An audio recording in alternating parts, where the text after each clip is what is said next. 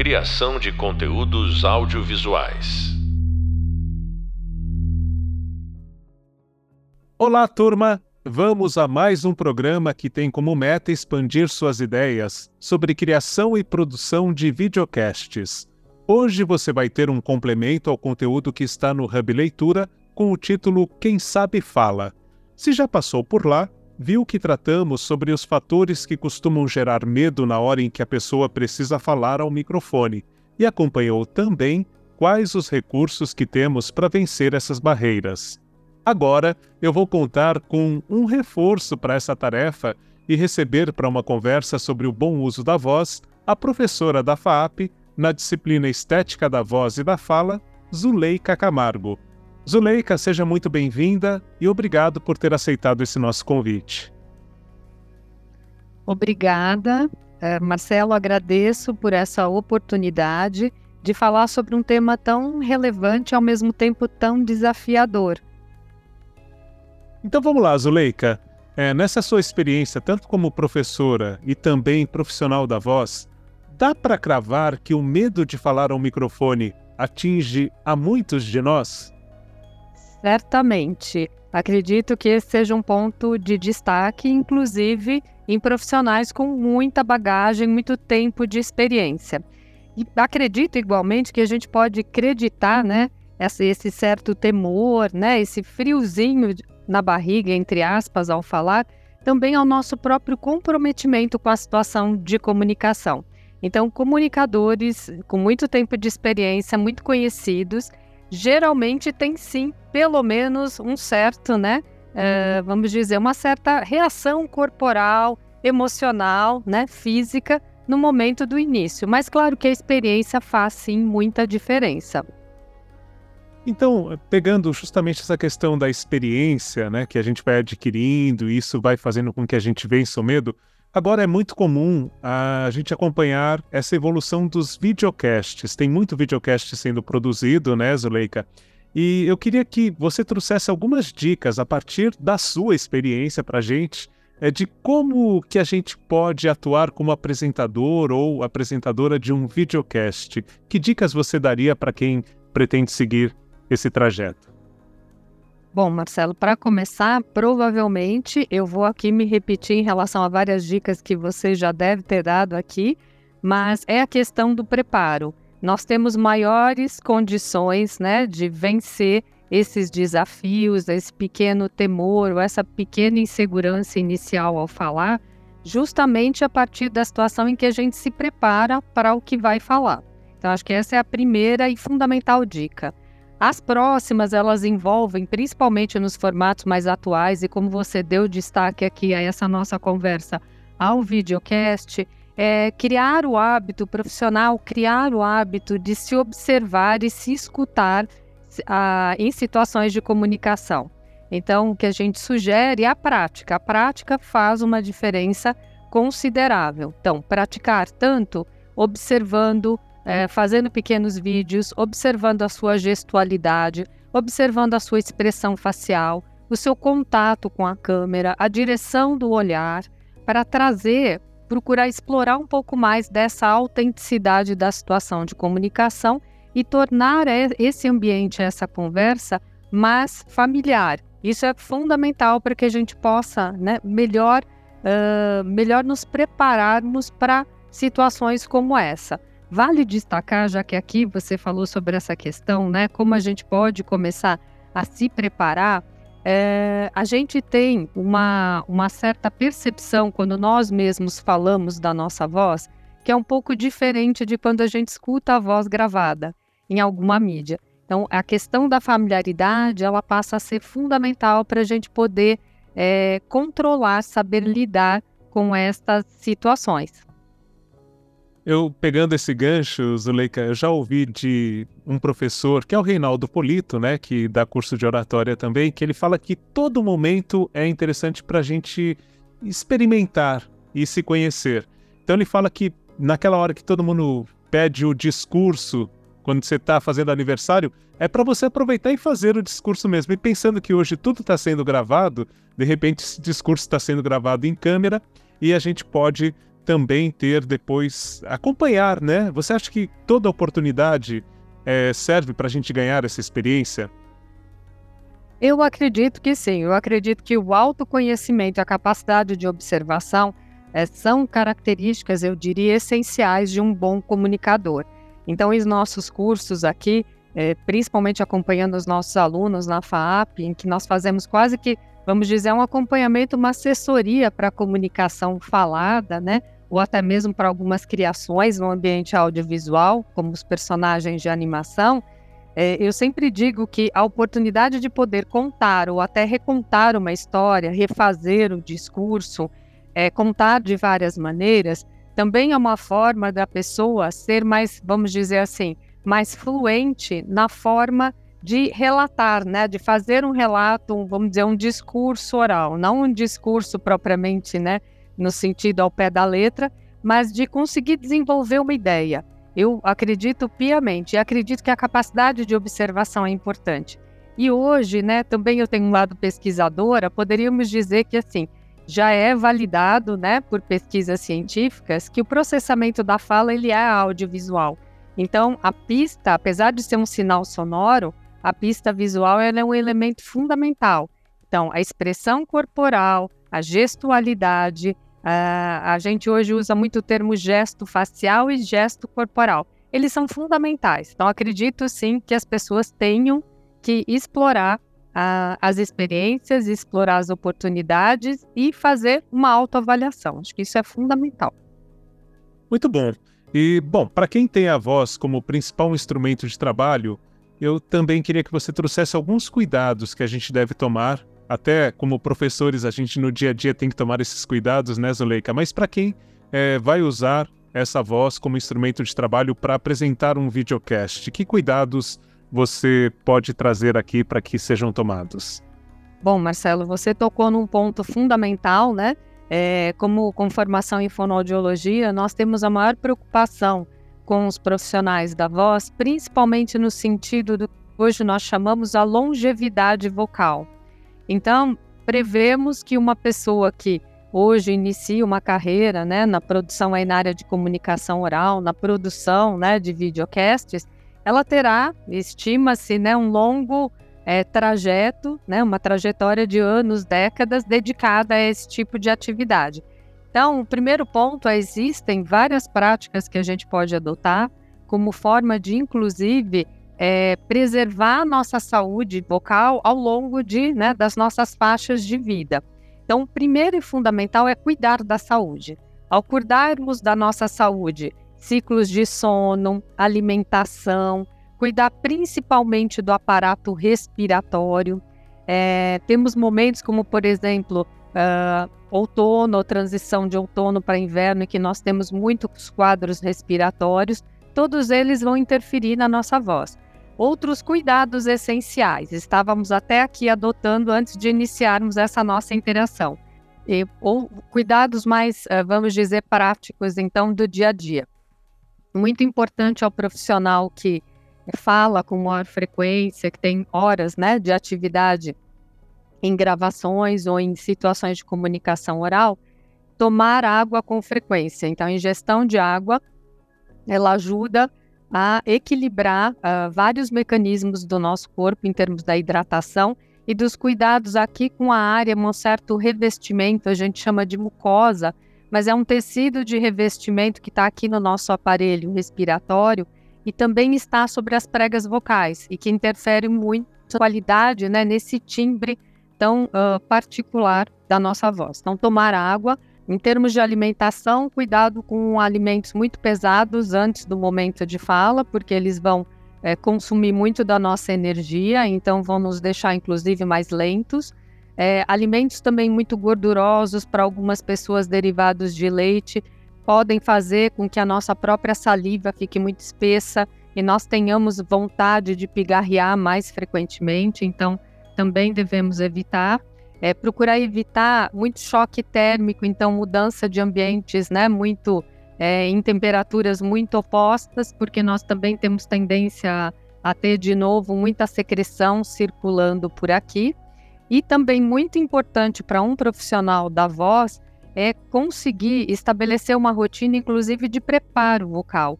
Existem estratégias de aquecimento vocal e existem estratégias específicas. Aqui a nossa situação de um videocast é voz falada, né?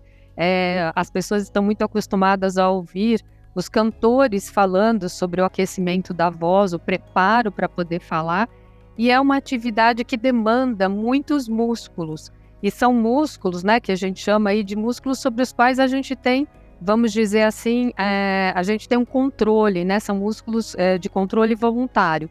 E, portanto, o aquecimento faz com que a gente possa melhorar a, a performance de todo esse sistema. Então, o aquecimento vocal para um profissional que pretende se dedicar a essa área, ele também passa a ser muito importante. Quando a gente vê alguém fazendo aquele.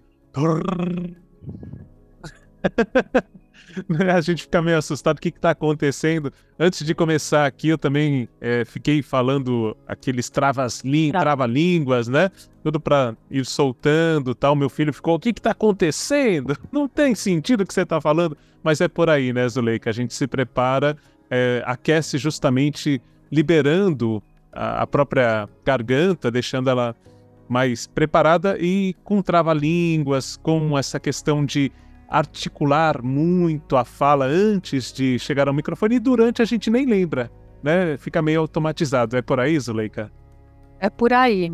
Marcelo, gostei muito do que você falou também dos travas-línguas, porque as pessoas muitas vezes associam diretamente voz somente aqui à região das pregas vocais, a garganta, e você trouxe, no momento em que fala dos travas-línguas, para quem vai fazer produção de videocasts, essa habilidade que a gente chama articulatória, em que a gente precisa refinar os movimentos da fala.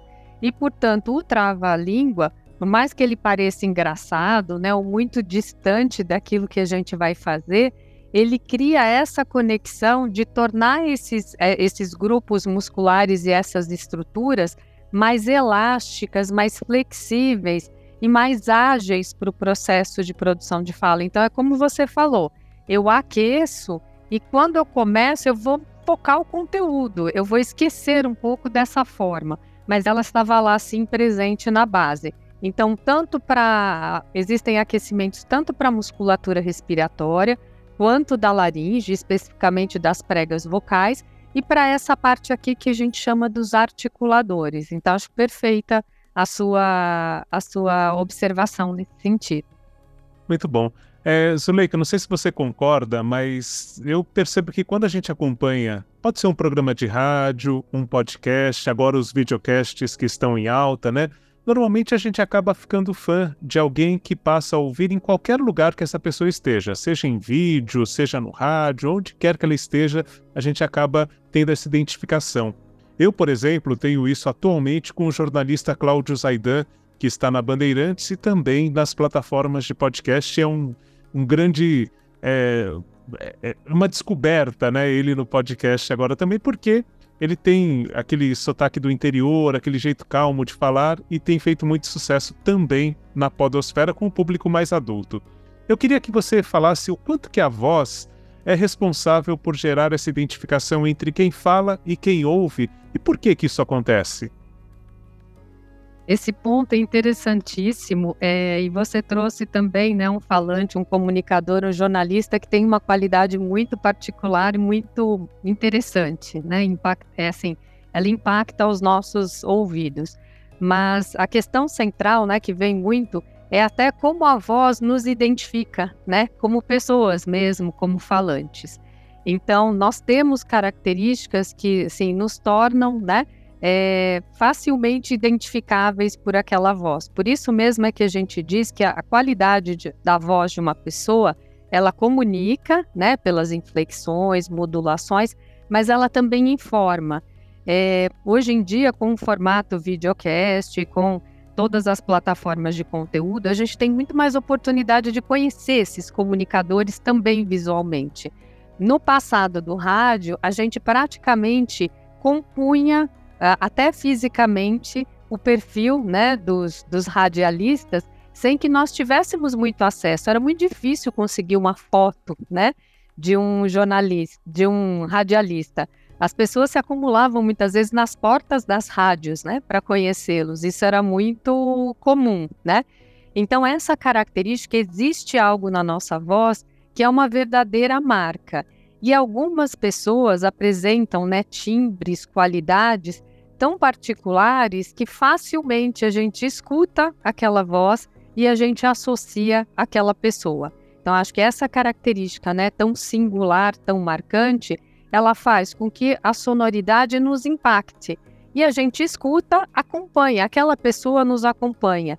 Então, existe aí, inclusive, um traço de familiaridade. A gente passa a reconhecer essa voz no meio né, de milhares de outras vozes que, é, que nós escutamos. E nós criamos uma conexão, como se aquela pessoa nos acompanhasse no dia a dia, como se ela fosse uma pessoa que está aqui ao meu lado, na minha sala de trabalho, no estúdio de gravação, no carro, é, no ônibus, no metrô, né? Fazendo uma caminhada no parque, ela está lá, aquela sonoridade está sempre presente. Então a gente tem sim algo de muito particular nas nossas vozes.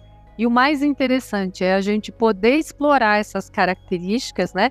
E transformá-las, inclusive, numa marca do ponto de vista profissional. Então, procurar lapidar, né? Antigamente a gente tinha um termo voz impostada, não era? Então vamos trabalhar impostação de voz, né? E eram aquelas vozes, inclusive essas vozes de timbres mais graves, né? Uh, para as vozes uh, masculinas, do espectro, né? Da, da voz masculina. Mas o que a gente mais procura é valorizar essa questão. O que, que a gente pode trazer né, de particular que traga uma identidade, inclusive profissional, né, para este comunicador. Muito bom. Aí eu fiquei pensando também que outro aspecto que nos cativa, que faz a gente ficar ali ligado em uma voz, é a emoção que ela transmite. Eu até usei em outra edição aqui desses podcasts que estão servindo para o curso de videocast, né, o exemplo do Eli Correa, quando ele chega ali e fala aquele Oi, gente! E ele disse que aquilo ele criou como se fosse um grito de gol. E aí tinha aquela marca o homem sorriso do rádio. Então falava tudo alegre e de repente o grande sucesso do Eli Correa é com o drama, quando ele faz a carta da saudade. E ele muda o tom de voz naquele momento e esse é o grande segredo, eu acredito, a gente adequar, né, para transmitir a emoção na medida certa. Então, é, eu queria pegar esse ponto e também tem muita gente aqui que vai começar a pensar em apresentar um videocast a partir dessa nossa conversa. E também é comum quando a gente começa, é, por exemplo, eu como locutor de FM tinha aquele padrão nos anos 90 que era assim, tudo sorrindo, né? Então, ZYD 854, rádio, estéreo cidade, tudo mais tal, tudo era sorrindo. Aí você tem de hora em hora a notícia. E vem uma notícia triste, você tá naquele pique de FM, a trilha, que é animada, tudo, e no começo, quando você não está muito atento, está mais preocupado com a voz do que com o conteúdo, muitas vezes a gente vê uma pessoa anunciando uma notícia triste, às vezes uma morte, sorrindo.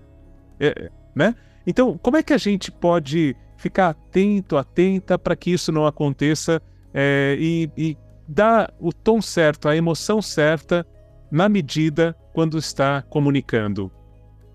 É, você tocou num ponto também desafiador, né? Que é a questão dessa expressão, é, tanto vocal quanto corporal, das emoções, né? E as emoções elas trazem essa característica. A gente tem uma reação, inclusive física. Um bom exemplo aí, um paralelo até no mundo do audiovisual é o divertidamente, que eles fazem, né, os personagens ao extremo do que seria uma emoção. Mas concordo com você que é, a grande questão ela vem de a gente não ter um padrão unificado. Então, é isso que você falou, quando você estava lá na Rádio FM, você tinha um ritmo, né? Na programação, na própria música, na linguagem, no público que te escutava, que te levava aquele padrão. E aí vem muito da gente, como você falou, estarmos atentos à mensagem que a gente transmite e estarmos atentos a quem nos escuta. Então, é, sempre que a gente começa um trabalho aí é, junto, né, de, vamos dizer, de um certo acompanhamento, uma assessoria para a área de comunicação, a gente procura sempre trazer essa questão da conexão com quem nos escuta. Então, quem nos escuta, né, o que, que a gente pretende passar é a questão que hoje se fala muito no, no, no dia a dia, né, de, de assessoria em comunicação, que é a questão de estabelecer uma relação de empatia. Nós não vamos, né, é, fazer uma encenação da notícia, né, não, não, ser, não somos atores. Nós estamos nos prestando a ser, né, a relatar fatos, a comentar, mas antes de tudo estabelecer essa relação de, de cumplicidade, né, e de respeito com, inclusive, as informações que a gente veicula. Então, eu sempre digo para as pessoas que eu acho que o mais importante é ser autêntico. E essa questão do sorriso, autêntico, autêntica, essa questão do sorriso que você traz, ela tem duas marcas, né? Uma que é essa da, da velocidade, né? Tudo que é muito acelerado, muito rápido, ele vai combinar com muito dinamismo, com um tom muito agudo, com movimentos muito rápidos. Então esse sorriso ele combina muito. Mas existem situações em que o sorriso também vem da tensão. A gente observa isso muito no começo de quem está fazendo gravação, e essa tensão às vezes traz inclusive uma qualidade estridente, que meio metálica, que fica inclusive pouco agradável às pessoas. Como se eu começasse a falar com você assim agora. E cria né, uma, é, uma espécie de ruptura com essa qualidade que a gente está escutando. Então, isso que você falou, da gente é, poder entrar né, na, na mensagem e conseguir, a partir dessa mensagem, fazer né, ou uma leitura, ou se há um comentário, se ela é espontânea, procurar trazer esse elemento à tona. Então, por exemplo, quando a situação ela é mais impactante, é, por exemplo, temos aí né, o ciclone no sul do Brasil, uh, a, a questão dos refugiados, né, no mar Mediterrâneo, nós temos situações muito trágicas. Então, nessa situação, é, a gente vai ter que diminuir um pouco, inclusive, esse pulso de atividade corporal. Então, se nós nos mexemos menos, a fala é um pouco mais alongada, né? Ela não tem tanta variação melódica, ela termina com uma inflexão para o grave, para baixo, que traz essa seriedade, né? Então, eu me lembro de que no passado as pessoas diziam assim: as pessoas têm que tomar muito cuidado para saber diferenciar quando a gente traz uma notícia em que a gente está, por exemplo, vamos trazer a possibilidade da vacina da Covid, contra a Covid, que nos tirou de casa, né? É, que é um elemento muito positivo, e é, todas as perdas que nós tivemos antes do desenvolvimento dessa vacina ou da falta de responsabilidade. Então, acho que essa questão de nós nos envolvermos com o conteúdo que nós veiculamos também é muito importante, né? E conseguir dosar né? Uh, pensando sempre que a gente está falando para alguém, né? Porque muitas vezes as pessoas até esquecem, né, desse aspecto que comunicação envolve, né? Esse circuito de retroalimentação. A gente emite, mas a gente emite, alguém está lá recebendo e vai reagir, né? Nesse sentido. E professora, é, você falou da questão corporal já duas vezes aqui, pelo que eu me lembre na nossa conversa. E para muita gente fica essa questão, mas é, eu estou usando a fala, por que, que eu vou me preocupar com o gestual? Né? No videocast, de repente, a pessoa fica até mais contida, numa postura para ficar mais bonita no vídeo.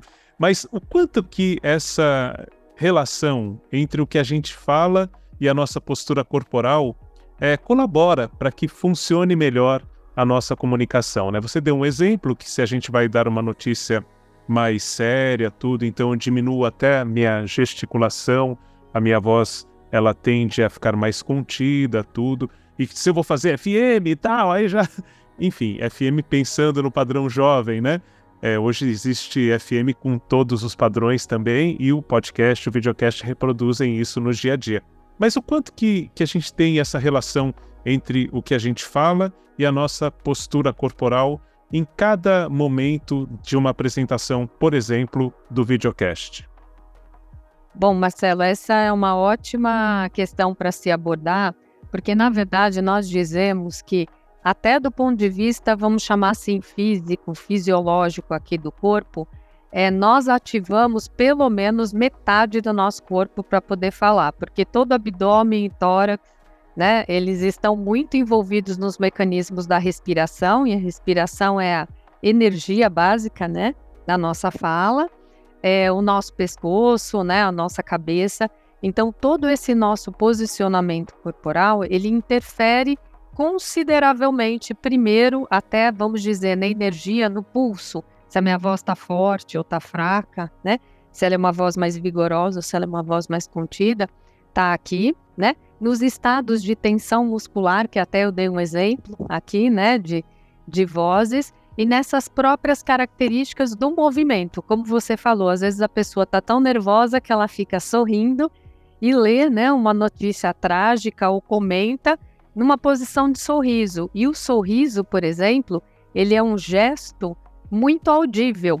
A gente está ouvindo, não é, a gente só está com o sinal de áudio, né? Estamos lá ouvindo um podcast. A gente sabe que aquela pessoa está sorrindo na hora em que ela está falando. E isso não precisa ser um fonoaudiólogo, um comunicador. No dia a dia a gente percebe. Então a gente até diz que, por exemplo, o sorriso é uma, né, é, é um dos movimentos aí dos gestos corporais mais audíveis na comunicação. Mas nessa situação, né, o começo e meio, o fim, a pessoa, como você falou, ela tem um enquadramento e ela quer aparecer bem naquele enquadre.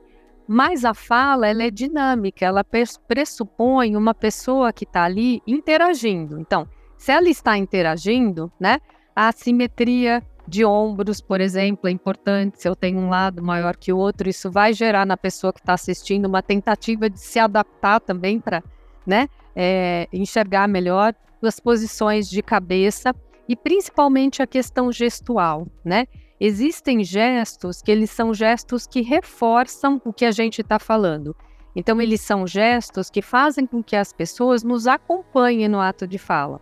E a gente tem gestos que substituem a fala. Então, eu faço assim, balanço o dedo, né? Para um lado e para o outro. Eu nem preciso falar não. A minha resposta está aqui. Não, isso não é bom. Então, esses gestos, eles são parte do contexto da comunicação. Já um gesto em que eu começo a puxar meu cabelo, mexer no relógio, colocar o cabelo atrás da orelha, balançar o brinco, né? Mexer no colar.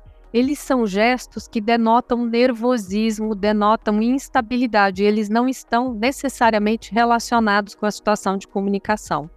Outra questão no videocast que é muito importante é eu ter uma postura que também denota que eu estou interessada nessa gravação. Então, se eu me afasto muito na cadeira, se eu fico largada para trás, se eu ponho o pé em cima da mesa, eu estou transmitindo uma mensagem. A menos que o, né, o meu roteiro, o meu conteúdo seja mobilizar por aí. Eu quero criar esse primeiro impacto. Mas se não, estar um pouco mais aproximado, né? É, falar de frente, ter o rosto bem iluminado. É, acho que o grande desafio inicial quando se começa a trabalhar com essas transmissões, é a pessoa conseguir falar para a câmera, porque muitas vezes ela desvia ou ela começa a se ver e a tentar corrigir, né? Então são elementos que eu considero fundamentais, né? Mas a pessoa não ficar toda, se ela ficar toda rígida, não tiver nenhum movimento, a gente tem quase uma sensação de que não é aquela pessoa que está falando, que a voz não está saindo dela.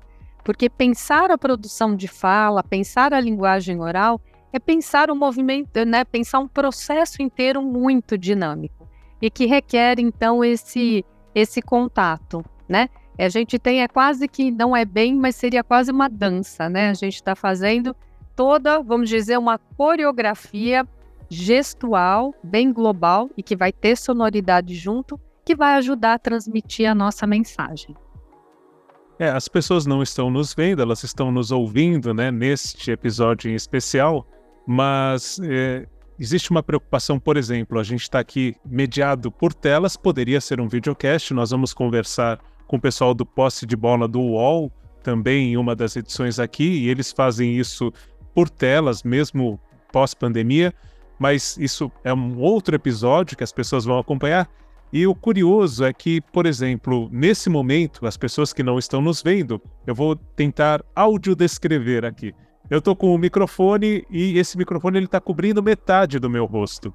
Isso seria muito inadequado para um videocast, porque a nossa expressão facial é o que passa aquilo que nós falamos na questão anterior, né, Zuleika, a emoção. Então, é, essa preocupação, o microfone é muito aparente nesses videocasts hoje, né? Eles gostam de mostrar, ostentar o microfone. Já falei sobre isso também aqui. Tem videocast que usa microfone de lapela, discretinho, deixa a coisa mais informal tal. Mas tem um vídeo que coloca aquela mesa de 3 metros para duas pessoas e aquele microfone ostentação, vamos falar assim. Qual que é a preocupação em relação à posição do microfone para que eu consiga me comunicar bem no videocast e ah, não perca essa emoção com quem está assistindo, se estiver preocupada com a imagem também. É, esse é um ponto fundamental, né? Que é a questão do, do microfone, a nossa proximidade ou não, né? Com, com esses dispositivos que nós estamos usando. É, o que eu acredito que seja importante foi a, a sua observação inicial, essa videodescrição fundamental, né? A gente ter muito livre, principalmente a parte, né? Que o, o microfone não cubra, né? O terço inferior da face. É, quando nós falamos de gestualidade, dessa questão da informação visual e corporal, Marcelo, existe um ponto que eu acho que, com o que você acabou de destacar, é fundamental. Nós consideramos hoje que a parte mais inferior da face ela transmite muito a informação do que nós estamos mesmo articulando, falando. Seria o conteúdo verbal, que foi a parte que a gente perdeu muito na pandemia. Então, na pandemia, todos nós nos tornamos um pouco surdos, diríamos, né? Porque a gente procura informação visual quando a gente não entende e não encontrava. E a parte mais superior, ela transmite muito da emoção. Por isso que mesmo às vezes não entendendo, a gente conseguia inclusive inferir um sorriso de uma pessoa pelos olhos, né? Então aqui a gente tem muito da expressão mesmo de emoções, alegria, tristeza, raiva, né? É, um certo descaso, tá tudo aqui estampado. Então, o importante é o microfone não estar nem tão próximo que ele limite o movimento, né? A gente vê, por exemplo, quem vai usar isso, mas aí é uma situação específica de aproximar, é o vocalista da banda de heavy metal. Ele vai falar aqui, né? Porque é uma questão de ele tem uma competição com instrumentos, né, em intensidades fortes. Mas então a gente ter a área aqui que se direciona à, à boca mais livre para que a gente tenha a liberdade tanto de poder observar esses movimentos quanto né, é, a de não travar mesmo alguma informação que se precise. Às vezes o videocast está falando nomes próprios diferentes que a gente ainda não conhece. Às vezes ter oportunidade de observar a pessoa falando também nos ajuda a entendendo, né, que vocabulário é esse, que nova palavra que eu estou escutando aqui. Então a distância, né, claro que garantindo que a gente tem um bom nível de amplificação e o próprio posicionamento, né, das pessoas. Quando você fala isso da mesa grande, né? De às vezes o microfone está mais em destaque que o próprio protagonista ou falante. É, a gente conseguir ter essa área livre porque isso traz mesmo muita informação, a própria iluminação, né? A gente ter essa clareza aqui de, de informação. Zuleika, um ponto que nós conversamos no início aqui, é, você falou em autoconhecimento né? Quando a gente aproveita as oportunidades, a gente, eu falei lá do discurso do aniversário, então a gente vai se conhecendo e depois se ouvindo, se vendo, cada vez mais buscando esse autoconhecimento. Você faz uma distinção entre autoconhecimento e autocrítica? Tem um que funciona melhor do que outro? Por exemplo, é, a autocrítica acaba sendo algo que, que eu acabo me tolhendo, me, me censurando e o autoconhecimento é algo positivo, que eu vou buscar as minhas qualidades. É um pouco por aí. Eu costumo usar esse, esse diferencial, mas eu não sei se tecnicamente faz sentido. Acredito que faça, porque exatamente quando a gente fala em crítica, a gente sempre tem que pensar que tem os dois lados.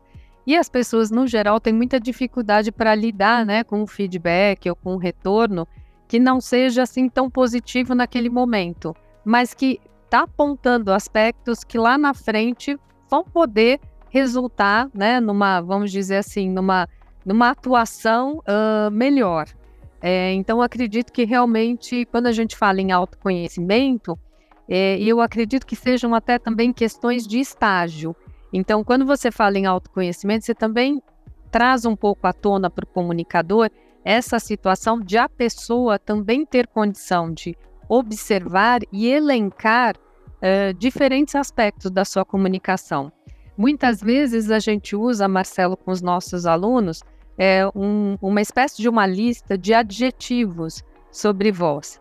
Então, por exemplo, tem um que ela tem quase 100 adjetivos e a gente pede para a pessoa indicar três que ela acha que mais, que ela considera que mais se aproximam do polo positivo da voz dela, e daí três que mais se aproximam do polo negativo. Porque isso é uma forma, dentro desse processo de autoconhecimento, de não só focar o que é mais, o que se tem que melhorar, mas também algumas qualidades que talvez a gente possa maximizar e que tragam uma verdadeira marca, uma assinatura, né, de comunicação para aquela pessoa. Né? A gente conhece comunicadores que ficaram né, extremamente conhecidos até por sonoridades muito pouco habituais, muito pouco diárias, né? mas que fizeram história né, na comunicação. Então, eu acredito sim que a gente primeiro conseguir se escutar e se observar, e daí fazer esse pequeno exercício. Pode ser uma pequena dica. Vamos tentar descrever em três adjetivos o que, que eu tenho de mais positivo na minha comunicação, né, na minha, vamos dizer, comunicação audiovisual. Acho que essa seria, né, a melhor na gestualidade vocal aqui corporal. E três aspectos, né, três adjetivos mais negativos. E daí eu vou poder me aproximar, né, é, maximizar o que eu considero que já é interessante e reduzir um pouco aquilo que está é, tá no polo mais negativo.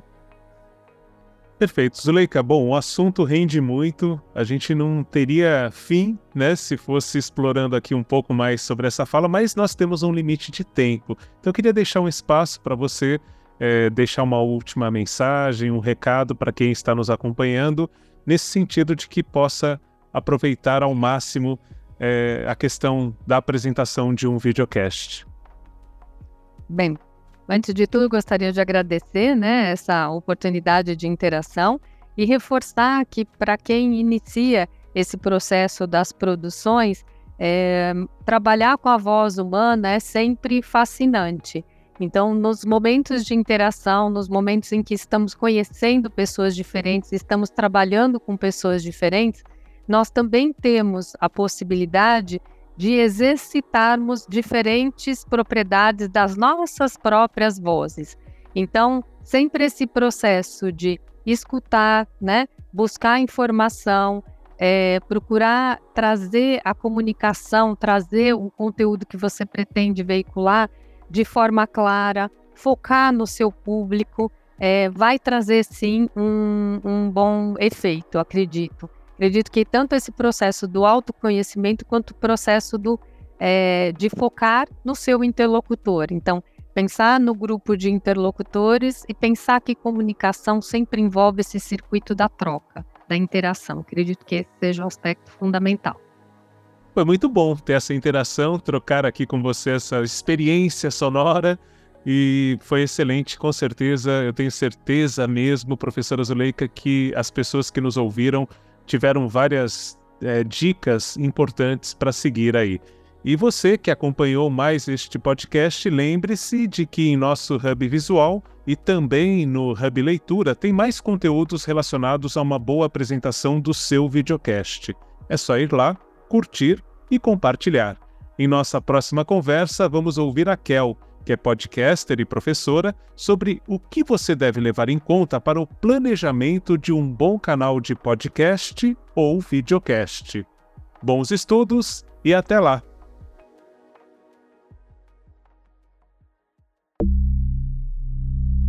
Criação de conteúdos audiovisuais.